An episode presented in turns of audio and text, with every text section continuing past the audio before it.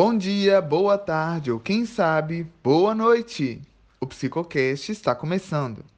Esse é o episódio 14 de um podcast que alia arte e saúde mental com convidados autoridade no assunto.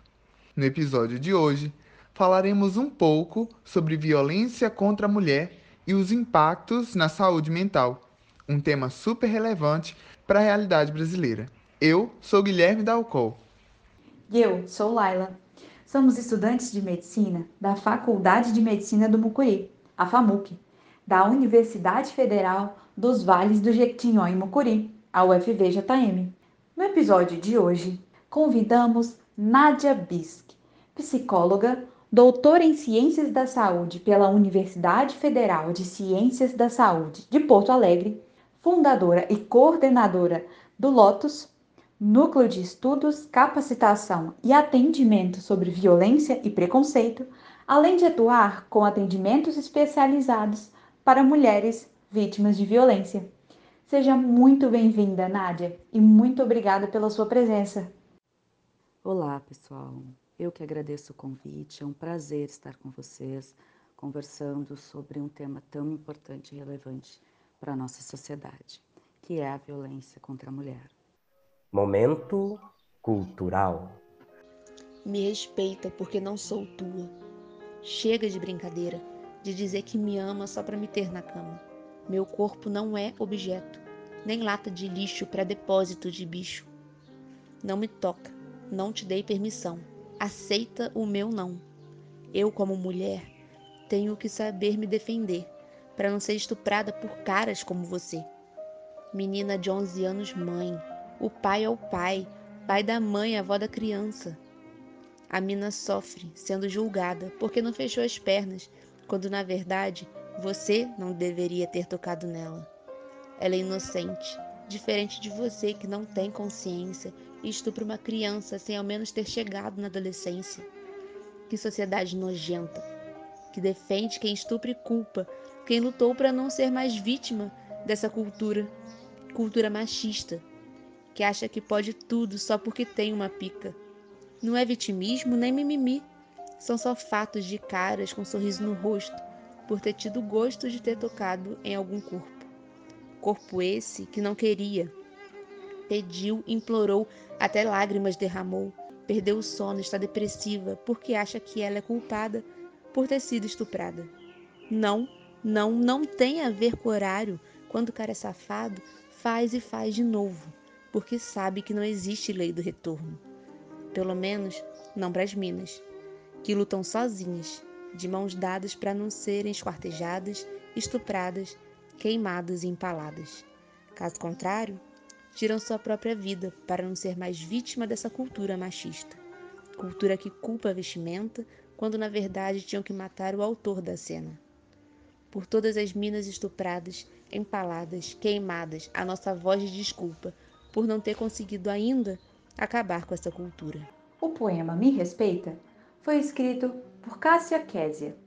Nele, podemos notar um angustiante diagnóstico do drama vivenciado diariamente por algumas mulheres, marcado pela instabilidade entre viver ou morrer, simplesmente por ser parte de um grupo tido como minoritário dentro de uma sociedade historicamente preconceituosa, violenta e patriarcal.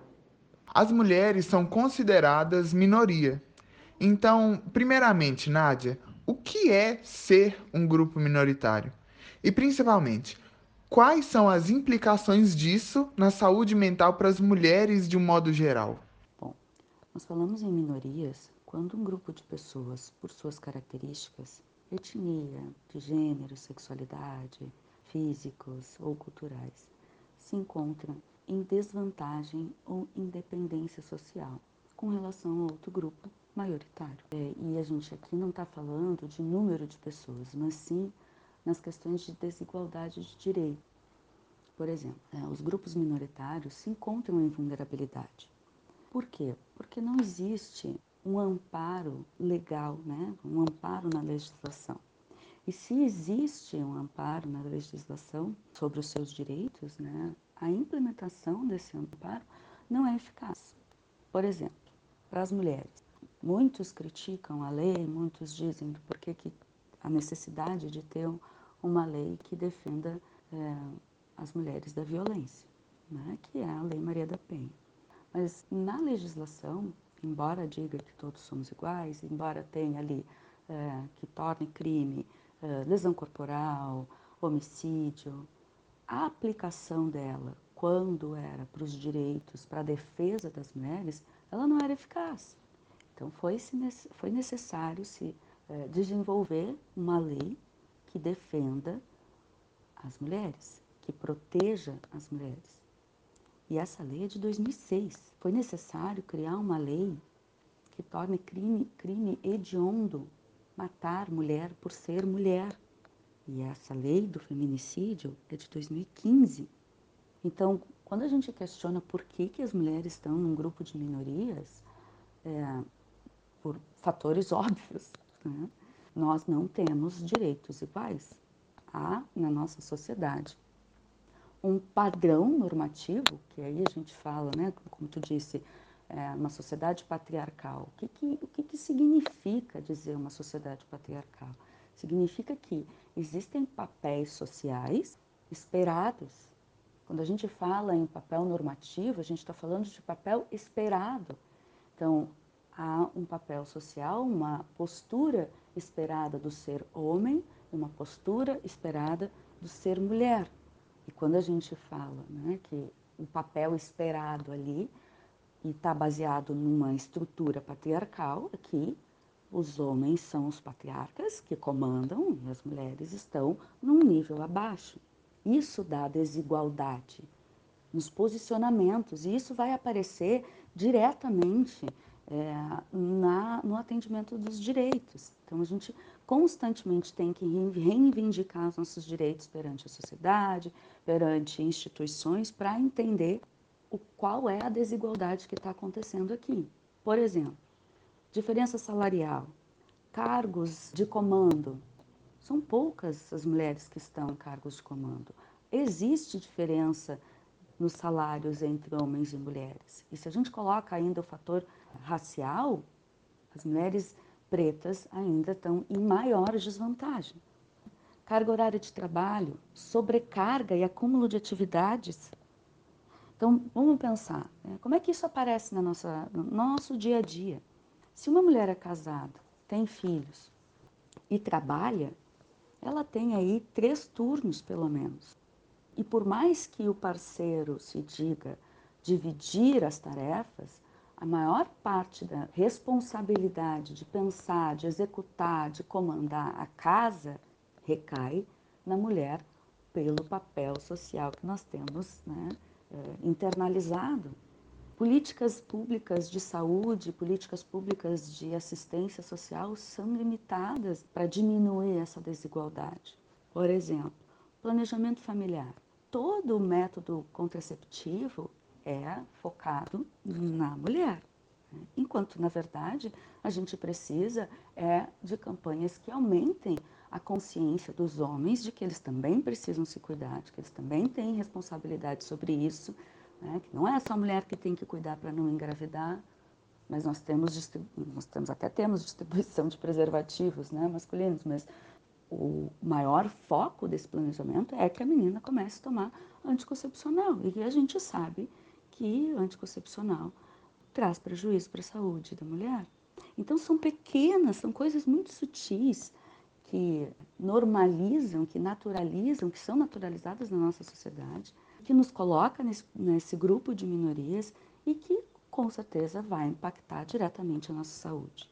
Então nós vamos ter aí uma taxa maior de mulheres com depressão, com transtornos de ansiedade, pânico, ansiedade generalizada, é, com doenças físicas, então enxaqueca, doenças autoimunes, tem um impacto direto na saúde física e emocional. Exaustão emocional, estresse, mas com certeza o principal impacto é da perpetuação da violência.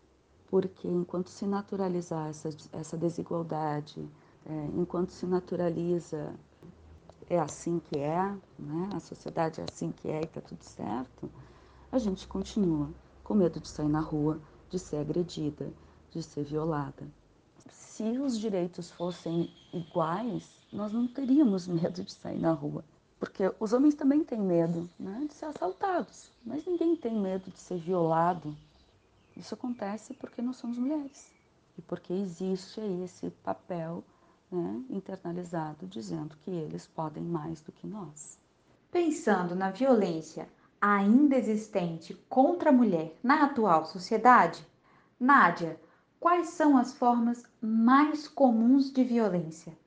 E quais delas são as que levam ao maior sofrimento dessas mulheres? Acho que a primeira coisa é a gente não hierarquizar a violência. Não é qual leva a maior sofrimento. Acho que a gente pode pensar em avaliação de risco. Quais os tipos de violência que são de maior risco para a vida da mulher? Porque se a gente coloca em maior ou menor sofrimento, parece que por exemplo, a violência moral é menos impactante ou causa menos sofrimento. E, na verdade, isso acaba invalidando né, quem está sofrendo violência moral, por exemplo. Né? Então, não é quem sofre mais ou menos, mas quem está em maior risco de sua vida. Isso, inclusive, tem sido um, um fator tanto no, no, judiciário quanto nas delegacias. Então, hoje existe uma, um questionário de avaliação de risco para ver e tentar descrever ali o escalonamento da violência, para ver o quanto essa mulher está em risco de vida. Tá? Isso faz com que a gente consiga, de alguma forma, seria a prática da equidade, né? Então, tratar né, colocar quem está em maior risco à frente de quem está em menor risco, mas não que a que está em menor risco não esteja sofrendo tanto quanto quem está em maior risco. E aí o que, que é esse risco? Então, a violência, a gente fala em, em escalonamento da violência, que é o crescimento dos comportamentos abusivos, os comportamentos de violência. Nas relações, isso vai aparecer. A violência sempre escalona. Começa sutil e vai crescer. Né? A lei tipifica em cinco formas de violência.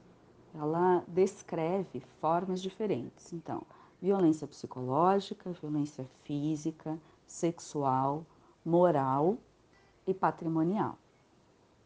Na nossa prática, a gente acaba esmiuçando um pouco mais esses cinco tipos. Né? Então, por exemplo, na violência psicológica, a gente vai investigar também o abuso sutil, o abuso intelectual, o abuso tecnológico. Então, o que é a violência psicológica? Quando o parceiro é, começa a diminuir, a ter comportamentos que diminuam a independência, que diminuam a autonomia, que diminuam é, a individualidade, né, ele está cometendo abuso psicológico. Como que aparece isso? Com falas do tipo: essa tua amiga não é tão legal assim, acho que tu procura demais teus familiares, vamos ficar só nós. E aí começa um isolamento social, por exemplo. Começa geralmente em forma de cuidado, né? Ah, olha aí, abre, abre teu olho, esse pessoal, essas meninas não são tão tuas amigas assim, acho que elas têm inveja, e a mulher começa a se isolar, né? Ou então começa um, um pedido de atenção maior, vamos ficar só nós, aquele apaixonamento inicial da relação, em que ela vai abrindo mão de fazer coisas de sua individualidade para voltar-se apenas para a relação e para esse parceiro. Quando ela vai tentar fazer algo, isso gera briga, gera estresse. E a mulher começa a evitar fazer essas coisas para evitar entrar em conflito. Isso é uma forma, uma expressão de abuso sutil. Tem outras formas de abuso psicológico que é realmente humilhar, né? ter atitudes e comportamentos de humilhação, é, que dizem que então ela não é capaz, que a mulher não vai ter ninguém se não for com ele, que ela tem que levantar as mãos para o céu por ele querer estar tá com ela, né? que ela não é capaz de fazer nada dentro de casa, que ela não é capaz de trabalhar. Então, vai aparecer desde a forma mais sutil, como expressão de cuidado e preocupação a maneiras de maior humilhação mesmo. Quando a gente fala em abuso tecnológico, é todo aquele comportamento de controle. Então, acessa as redes, exige senha, exige senha das redes do celular como prova de amor, coloca aplicativos de espião no celular, no computador. Né? Então, é a invasão da privacidade daquela mulher. E isso está dentro dos aspectos de abuso psicológico. E que a gente nomeia né, de abuso tecnológico, que é para diferenciar as características do comportamento abusivo que o, que o parceiro está tendo, para que a mulher crie maior consciência né, dos tipos do que está acontecendo. E o intelectual, é, esses dias até apareceu, acho que numa reportagem num, num jornal, falando sobre isso que é bem a, a postura masculina de uh, desmerecer, de diminuir, de desqualificar o conhecimento da mulher, mesmo que ela seja especialista nisso. Então, a opinião dela, é, o conhecimento dela não tem validade, não tem importância. Ele sempre vai colocar o seu como mais ou faz, falar a mesma coisa, mas como se ele entendesse mais. Olha só quanta coisa aí dentro de uma violência psicológica, né? Então, vários comportamentos que a gente precisa entender e, e sair da, da naturalização de que isso acontece e faz parte. Né? A violência física, a gente tem violência física no senso comum como soco no olho, o olho roxo. Né? Mas na verdade a violência física ela também pode ser sutil. Um empurrão, um puxão de cabelo, um apertão, um beliscão, o bater nas coisas, o quebrar coisas. Isso é violência psicológica e física. Não está me agredindo, não está causando dano à minha integridade física, mas está me fazendo uma ameaça. Estou quebrando uma coisa para não quebrar a, a ti. Então, a violência física, às vezes, quando a gente acompanha no núcleo, é, quando a gente vai conversar com as mulheres e tal, sofreu violência? Não, nunca. E aí começa a ver as situações de discussão. Ah, pegou no braço, deu um chacoalhão, deu um empurrão. Então, tem, e isso também é escalonado, né? Começa de uma forma sutil e vai crescendo. E a violência pode, a física pode escalonar para casos mais graves de espancamento, de soco, de chute, né? de ferir a integridade física com com objetos, então arma de fogo, faca, sufocamento, enforcamento, afogamento. Então tem desde mais sutis ao maior grau também de risco. Claro, quanto mais violenta a forma de agredir, maior risco de essa violência acabar em morte. A violência sexual também não é só o obrigar a fazer. Então, nas relações, quando a gente acompanha, é, a violência sexual aparece no casamento com chantagens, nas, ou nos namoros, né? É, se eu não transo, ele fica uma semana sem falar comigo, faz tratamento de gelo, então fica insistindo em práticas que a mulher não quer, não se sente confortável. Então, a violência sexual não é só o ato do estupro, de obrigar, de forçar, de, de violar.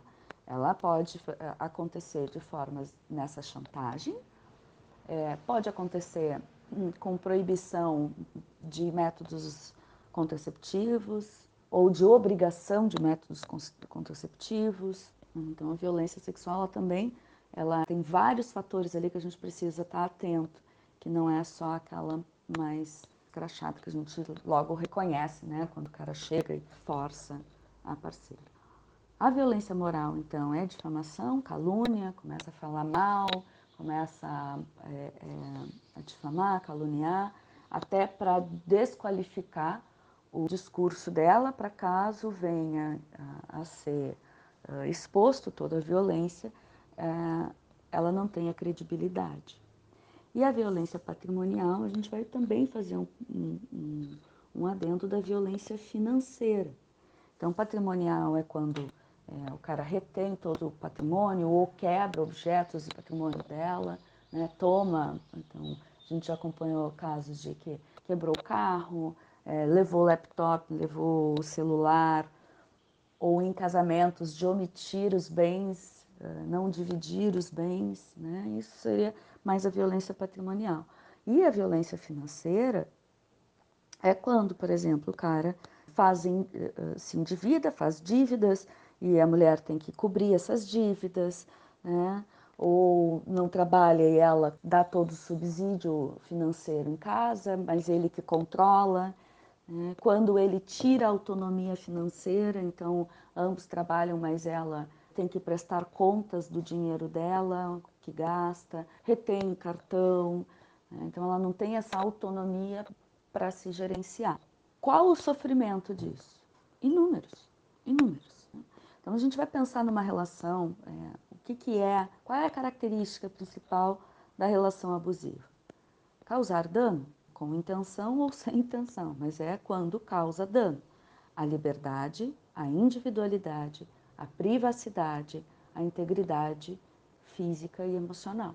Dessa relação abusiva, nós vamos ter aí diversos efeitos psicológicos que vêm junto com o abuso e que torna difícil a mulher sair do ciclo, romper esse ciclo. Né? Então, o sofrimento emocional que gera está sobre essas formas de abuso, se a gente for resumir, é tirar a minha privacidade, a minha individualidade, a minha autonomia, a minha liberdade e colocar em ameaça a minha integridade física. Né? Esse é o principal sofrimento e que vai aparecer independente do tipo de violência que eu estiver sendo submetido. Nádia, você falou para nós sobre os efeitos psicológicos que vêm junto do abuso. Poderia explicar um pouco mais sobre isso? Então, a violência, ela não começa na violência física, né? Ela a, a relação abusiva ela começa com etapas, então existe ali um início construído que é de encantamento, que é de dedicação, que é uh, há todo um envolvimento né, ou de insistência do cara ficar insistindo para que essa mulher dê uma chance para ele, ou de mesmo parecer o príncipe encantado. Tá? Então tem essas duas formas de iniciar a relação. Ela começa muito rápido, é, rapidamente o cara já quer envolvimento mais sério, já quer uh, firmar a relação, já faz planos futuros e eles mal se conhecem. É claro que a intensidade não é a única coisa que leva a uma relação abusiva, né? mas é um componente bem importante. Então, na prática, a gente precisa investigar, né? na prática clínica, a gente precisa investigar como começou essa relação, para entender se a construção desse relacionamento ali se deu de forma intensa, muito rápido, muito intenso e transformador, porque o transformador começa já num condicionamento desta mulher a se submeter às exigências para manter o privilégio deste homem. Tá? Então, como é que aparece isso? Esses efeitos eles vão sendo também fortalecidos e, e, gerados durante a relação, tá? Nesse condicionamento aí. Então vamos pensar. O primeiro efeito psicológico que a gente chama é a ausência de consciência. Então todo mundo na volta percebe que tem algo errado, que tem algo de estranho, mas a mulher justifica, explica e encontra zilhões de explicações para aquele comportamento do seu parceiro. Tá? Então, ela não está consciente de que aquilo está sendo abusivo. E aí o nosso parâmetro vai ser sempre naqueles fatores que eu falei, de é, autonomia, independência, individualidade, privacidade, né, integridade. Então ela não percebe, ela não, não tem consciência de que esses princípios estão sendo violados. Mas como se a gente fala tanto em violência, né? Se a gente fala tanto, hoje em dia está na mídia, está sendo é um assunto tão batido. Bom, porque existe, de novo eu vou bater na tecla do papel social. E aí mais um componente que é o como aprendemos a amar. Nós temos internalizado um amor romântico, de que nós temos que salvar, temos que fazer de tudo para aquele amor dar certo, que é responsabilidade nossa. Então faz com que é, encontremos mesmo justificativas. Ah, ele teve problemas na infância, ele teve uma família assim assado, ele é impulsivo, é inseguro, existem vários mitos aí né, que tentam é, naturalizar o comportamento abusivo. Mas o primeiro efeito é o efeito de não consciência. E aí, o que a gente precisa fazer é auxiliar ela a ter consciência. Então, passar informação, passar, sugerir filmes, sugerir conteúdo da internet, links, perfis, séries, né? Para ir construindo, para que ela vá se identificando, percebendo que aqueles comportamentos não são comportamentos aceitáveis. A confusão mental é um outro efeito que vem juntinho com essa ausência de consciência, que vem em decorrência desse, daquele condicionamento que eu falei. Então, ora eu recebo né, afeto, carinho, e o início foi muito agradável, né, que eu acabo não conseguindo fazer essa diferenciação, não consigo distinguir bom e ruim, o que é aceitável, o que não é aceitável.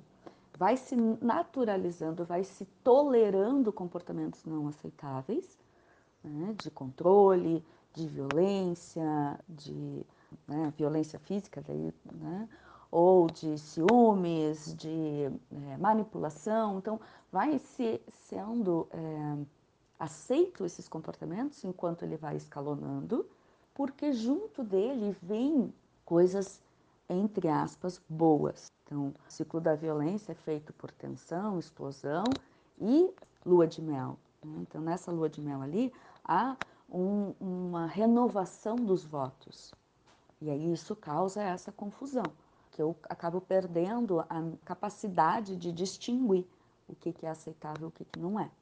Um outro efeito, isso eu estou falando para vocês muito resumidamente, porque dá um, um episódio só para a gente falar de, de efeitos né, da, da relação abusiva. Mas outro efeito é excesso de culpa. Por quê? Porque durante toda a construção dessa relação, ela foi escutando que eu, me, eu fiz isso porque tu fez aquilo, eu agi assim por causa de tal coisa, eu perdi a cabeça porque eu gosto muito de ti, é, olha o que tu me faz fazer, se tu não tivesse colocado essa roupa, se tu não tivesse olhado dessa forma, se... é, então vai sendo, e, e, a nossa formação como mulher na sociedade também nos culpa o tempo todo por coisas, então o excesso de culpa, ela vai as, entendendo que todas as coisas que acontecem poderiam ter sido evitadas se ela tivesse modificado o comportamento, como se ela tivesse é, a capacidade de parar o comportamento abusivo do parceiro. Então, ela se culpa muito. Né? Tem muitas dúvidas de que aquele comportamento que não é aceitável foi causado porque ela se comportou de tal jeito.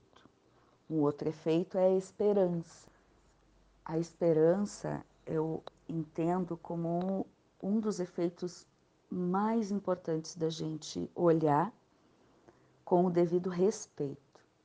Uhum porque quando a mulher entra na esperança de que ele vai mudar o comportamento, de que se ela fizer coisas diferentes, ela é capaz de transformar essa relação numa relação saudável, ela vai entrar de cabeça nisso.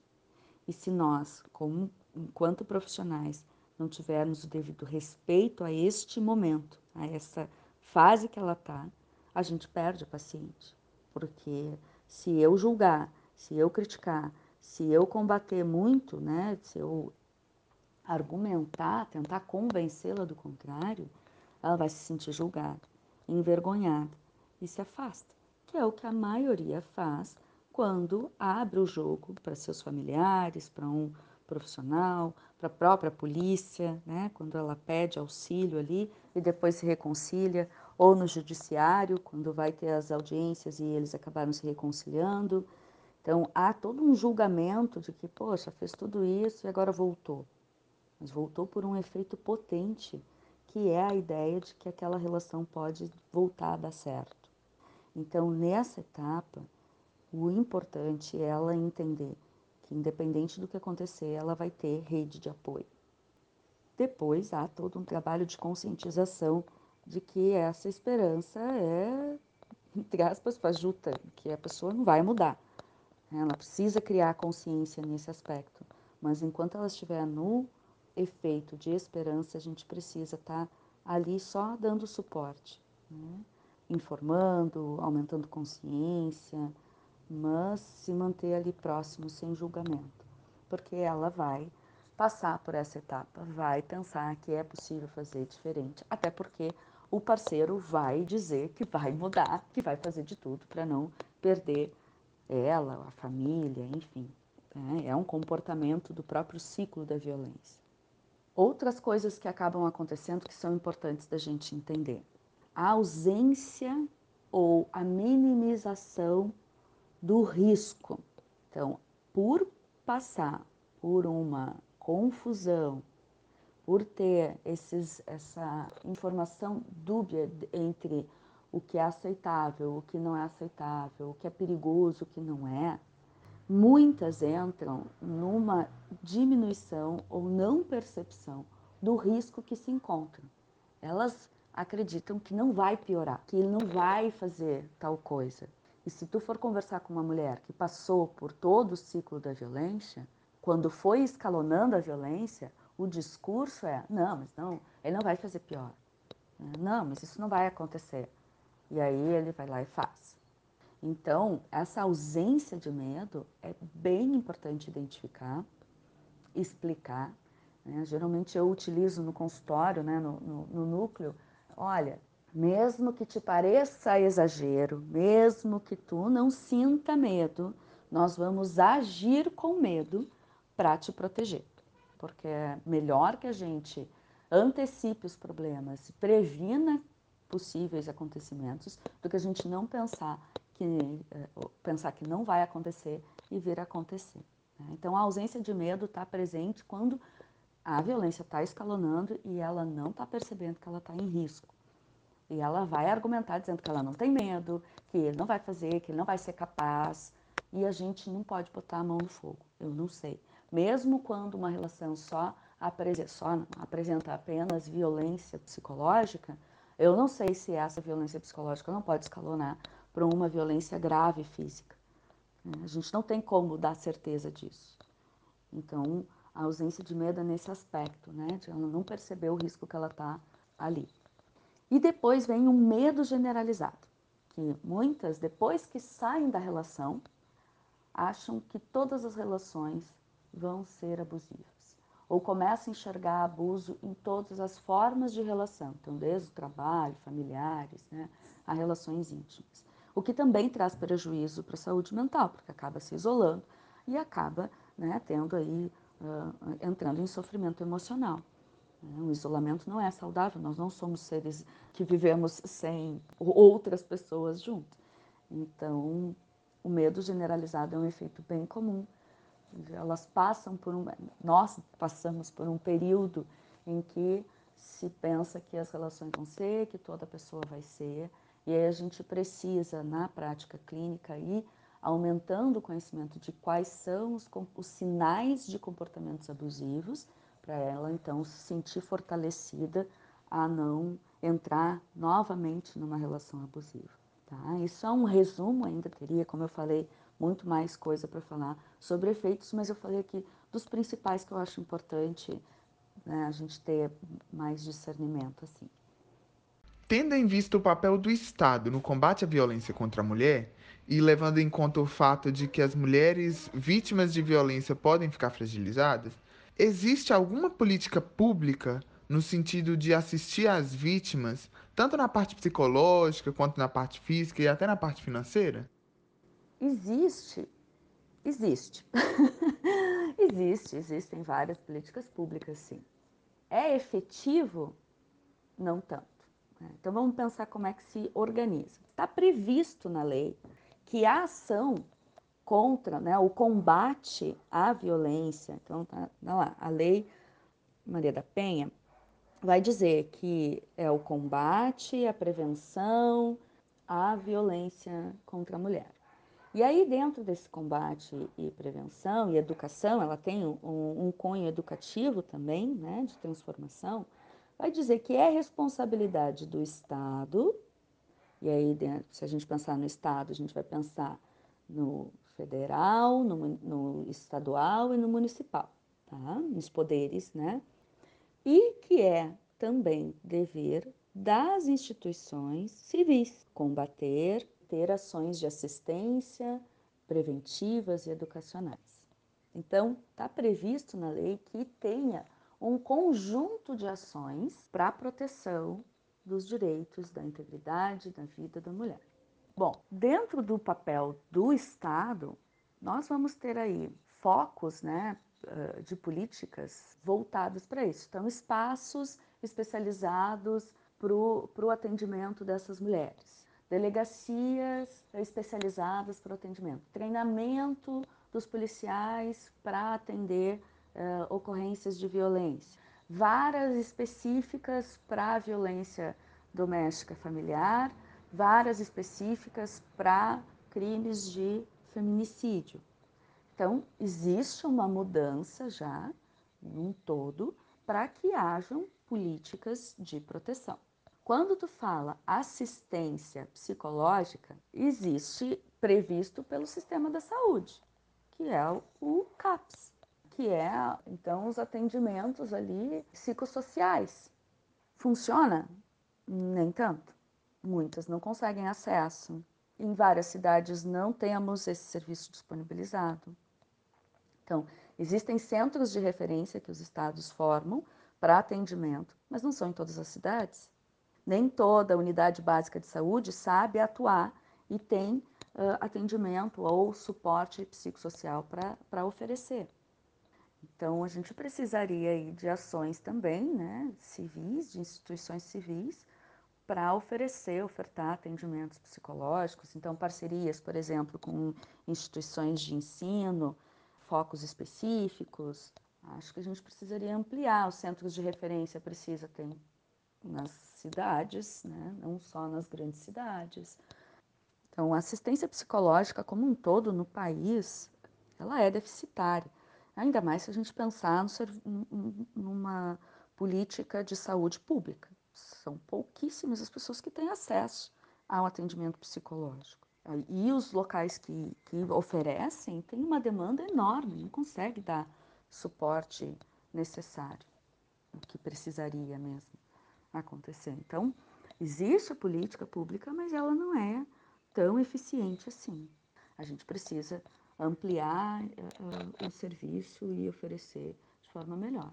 Muitas delegacias têm parcerias com as universidades, oferecem o estágio para pelo menos ter um acolhimento inicial nas próprias delegacias, né, e aí ter um encaminhamento para a rede pública, assim, né, do, do CRAS, é, do CAPES, é, do atendimento psicossocial, para o centro de referência. Né. O problema é nas cidades que não existe. Então, as instituições privadas que puderem fazer parcerias com, com o sistema público, né, facilitaria o acesso. A assistência física. Bom, nós temos todo um protocolo de atendimento para abuso sexual, mas para violência física, se a mulher foi agredida do parceiro chegar para ser atendida numa emergência, infelizmente os profissionais não estão bem treinados. Eu acompanhei um caso em que a pessoa foi agredida e a primeira coisa que perguntaram para ela na triagem do atendimento emergencial se ela tinha feito a denúncia, ao invés de buscar entender como é que ela estava se sentindo, o que, que aconteceu. Nesse momento não importa a denúncia, importa o acolhimento. Se a pessoa está machucada, foi agredida pela pessoa que ela gostava, está machucada emocionalmente e fisicamente. Então, o atendimento quando a pessoa está, né, os aspectos físicos assim, a gente precisaria ter um protocolo melhor de orientação assim para os profissionais de como acolher, do que investigar. Isso facilita até nos processos, né? Tem tipos de violência, é, formas de agressão ali, por exemplo, de sufocamento, né, estrangulamento, que dá indícios para abrir investigação para feminicídio, que causa uma pena maior, ao invés de só colocar como lesão corporal. Então, os exames precisam ser melhores. Né? O exame clínico e físico ali precisa ter um protocolo melhor de investigação assim na saúde quando a mulher busca a emergência, para depois ela receber a orientação de onde buscar, como denunciar, se ela está pronta para isso, né? Então, o ideal é, seria que ou assistente social ou a psico do hospital da emergência pudesse orientar ou, ou mesmo a médica que tiver acompanhamento. Né? Seria bacana, às vezes não é possível, mas assim como na delegacia é, essa mulher é escutada por uma policial mulher, ela ser examinada né, por uma médica também facilita e diminui a vergonha. E nos aspectos financeiros, bom, a gente tem também previsto na lei o afastamento dessa mulher por estar sofrendo violência. Então, ela pode ser afastada pelo INSS, ela pode trocar de, se ela tem concurso, ela pode trocar o local, ela tem prioridade em trocar as crianças da escola. Então, existe, e por isso que eu bato na tecla de que precisa se informar sobre os seus direitos, porque existe também previsto esse suporte. A última questão de política pública também são as casas, os abrigos para mulheres vítimas de violência. São as violências mais graves, em que a mulher precisa sair de casa porque não conseguiu tirar o seu agressor, né? o seu agressor, eu acho horrível esse termo, mas o agressor de casa, ou porque se manter na casa é muito arriscado, então elas precisam sair, ficar em local escondido, né? E aí tem, tem casas que são financiadas, que são que têm o suporte né, do governo, enfim, do Estado. Outras casas, abrigos são filantrópicas e, e são ONGs né, de pessoas que se juntam para auxiliar ali essas mulheres. E aí nessas casas geralmente tem cursos de formação para que elas possam criar independência financeira. Mas isso deveria ser um, algo nem todas as, as, cidades também têm esses, esses abrigos, né? nem todos os abrigos têm estrutura necessária. Isso precisa virar uma política pública mais forte. Em outros países, os abrigos são eles são exemplares assim. Né? Em outros países tem todo um aporte da pessoa ser retirada da sua casa, ficar num local confortável com seus filhos, né? receber auxílio financeiro do Estado para que então ela possa investir, se independizar, sair e retomar sua vida. Não é bem assim que acontece aqui. Né? Há uma tentativa, um princípio disso, mas para a mulher que precisa sair de casa e recomeçar ainda é bastante difícil. As políticas precisam ser melhoradas, com certeza. Nádia, caso a vítima queira denunciar o seu agressor, a quem ela pode procurar para que seja totalmente seguro para ela. E, caso a vítima não tenha coragem para denunciar, o que pessoas ao redor que veem a situação podem fazer? Ótima essa pergunta, porque a gente faz uma campanha enorme para que as mulheres denunciem, mas a gente não dá o suporte necessário para que isso aconteça. Então, se a gente for entender o ciclo da violência, há lá todas as fases de construção da relação, que começa ali com encantamento, assistência, que aí vai ter lá a intensidade, a rapidez, né, a transformação, depois começa o isolamento, os danos.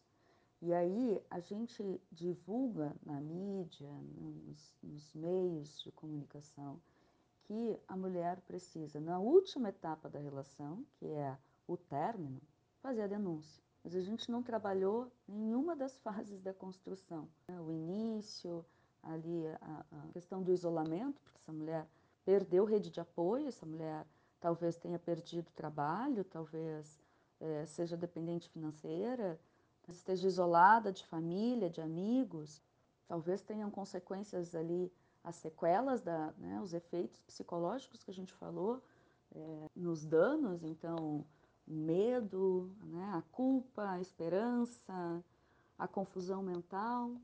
E aí a gente quer que no, no ciclo, então essa é a construção. Aí o ciclo vem tensão, que são as brigas, os conflitos, explosão, que é quando a violência estoura. Aqui, na explosão, é que geralmente ela vai, entre aspas, criar coragem, porque não é uma falta de coragem, né? Acho que quando a gente fala em criar coragem, a gente também está exigindo muito da, da vítima, né? mas é onde ela encontra ali a brecha para pedir socorro, para pedir ajuda. Então, possivelmente vai falar com os familiares, é, abrir para alguma, alguma amiga, ou então fazer a denúncia na delegacia.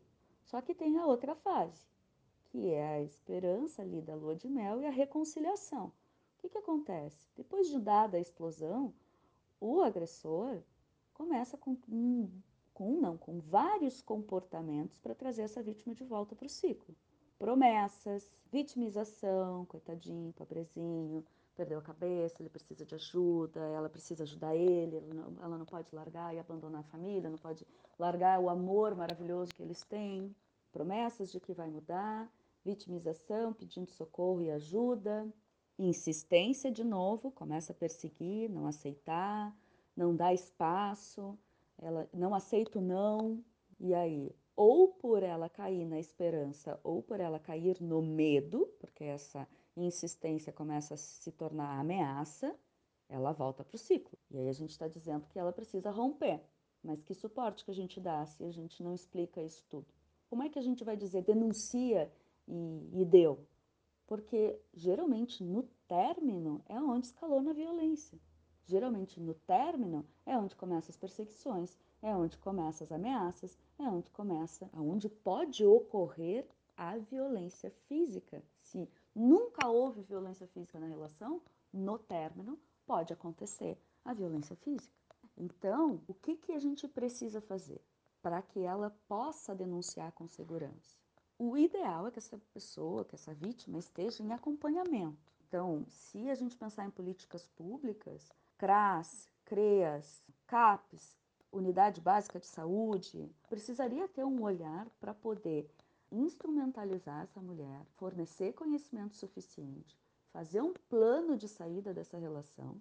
Ela precisa, se ela está uh, sozinha, se ela tá, não tem uh, gerência financeira, ela precisa se independizar, ela precisa ter independência financeira, ela precisa ter uma rede de apoio, então, ter com quem contar, se aproximar de pessoas para ela conseguir romper, para ela conseguir manter o contato zero. Então, acho que antes da gente pensar na denúncia, a gente precisa pensar no rompimento desse ciclo. E aí eu preciso isso tudo que eu expliquei, esse suporte, esse amparo todo para que ela consiga fazer a denúncia. Se essa mulher não tiver fortalecida, dificilmente essa denúncia segue adiante. Então, por isso, muitas mulheres denunciam no pedido de socorro e acabam retirando as suas denúncias ou por não se sentir amparada, ou por não se sentir protegida, ou por voltar de novo acreditando ali naquele processo de esperança. Então, a denúncia é uma parte importante, porque se a gente não fizer números, a gente não tem políticas públicas. Então, é importante denunciar, é muito importante denunciar. Tem que pedir medida protetiva. É, a medida é uma forma, é um mecanismo de proteção Muitas reclamam que é só um papel, mas que é uma maneira de te colocar, né, de colocar a mulher no sistema, de colocar o agressor no sistema. E que se ele comete é, o descumprimento da medida, ele vai estar cometendo um novo crime. Né? Então é uma forma mais de punir. Mas essa, a denúncia não é a única saída, a gente precisa de outras coisas antes. Bom, respondendo então, se ela quiser fazer a denúncia, primeiro, busque amparo social. Converse com uma amiga, com um familiar de sua confiança. Né? Tenha uma rede de apoio. Tenha alguém, e a rede de apoio precisa ser apenas uma pessoa. Uma pessoa já basta. Né? Mas tenha alguém que esteja ciente, que saiba, em que tu possa fugir, correr, né? pedir socorro, pedir ajuda, pedir companhia, caso necessário. Tenha uma rede de apoio. Conheça seus direitos.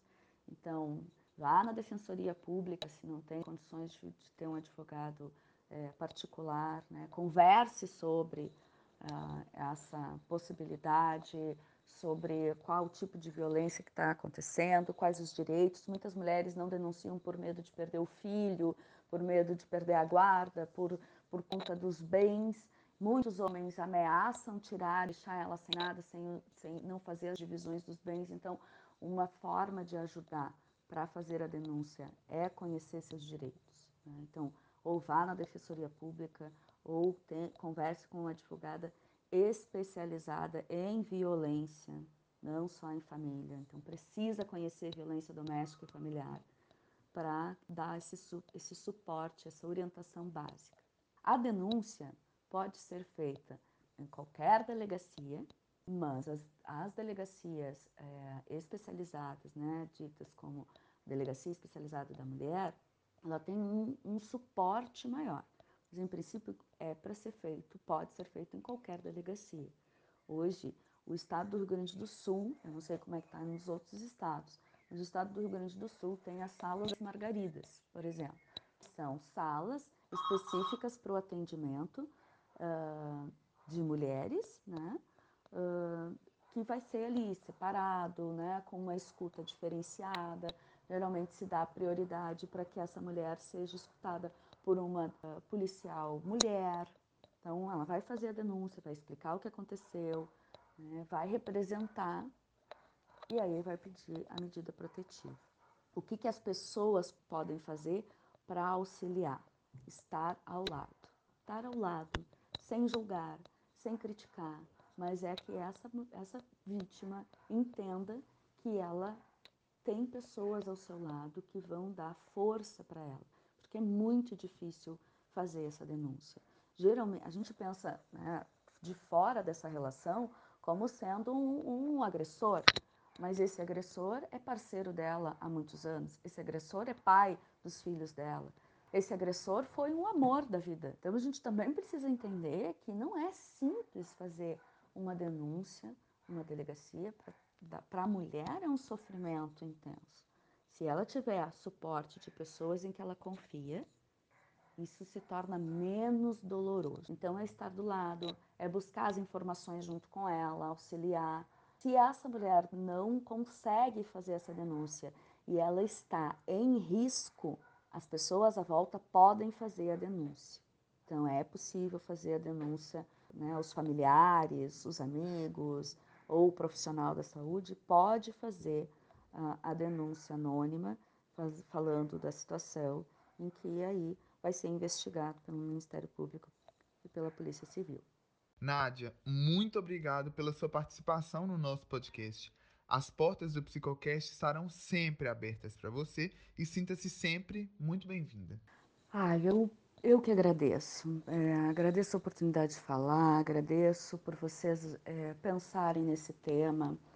É, na semana em que a gente está aí né, defendendo o combate, né, o Dia Internacional do Combate à Violência contra a Mulher.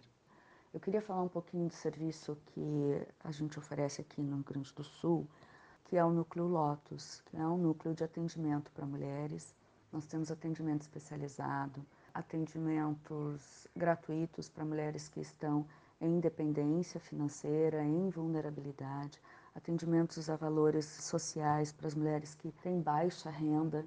Né? Temos também cursos de capacitação para os profissionais, porque a gente precisa né, de mais espaços que fomentem essa mudança, porque se nós não nos unirmos como sociedade, a gente não vai mudar a violência contra a mulher. É uma responsabilidade de todos nós e nós profissionais da saúde precisamos nos colocar nesse papel também de agente da mudança. Então o Núcleo Lotus ele tem no Instagram Lotus Núcleo Uh, nos acompanhem lá, a gente oferece informações, tem muito, muito conteúdo sobre como identificar comportamentos abusivos, como identificar se a tua relação é abusiva, né, quais os efeitos, como buscar ajuda. Então tem tudo isso que eu falei, eu tentei falar de uma forma resumida.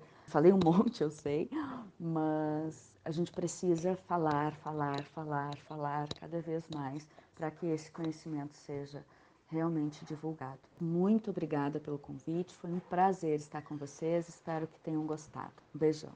Nosso podcast está chegando ao fim e enquanto o nosso próximo episódio não sai, aqui vão algumas sugestões de produções artísticas. A primeira indicação é o documentário Silêncio das Inocentes, que conta a história da criação da Lei Maria da Penha e da luta das mulheres contra a violência doméstica. Nele, podemos ouvir diversos relatos das vítimas com o objetivo de fortalecer o discurso de combate à violência contra as mulheres.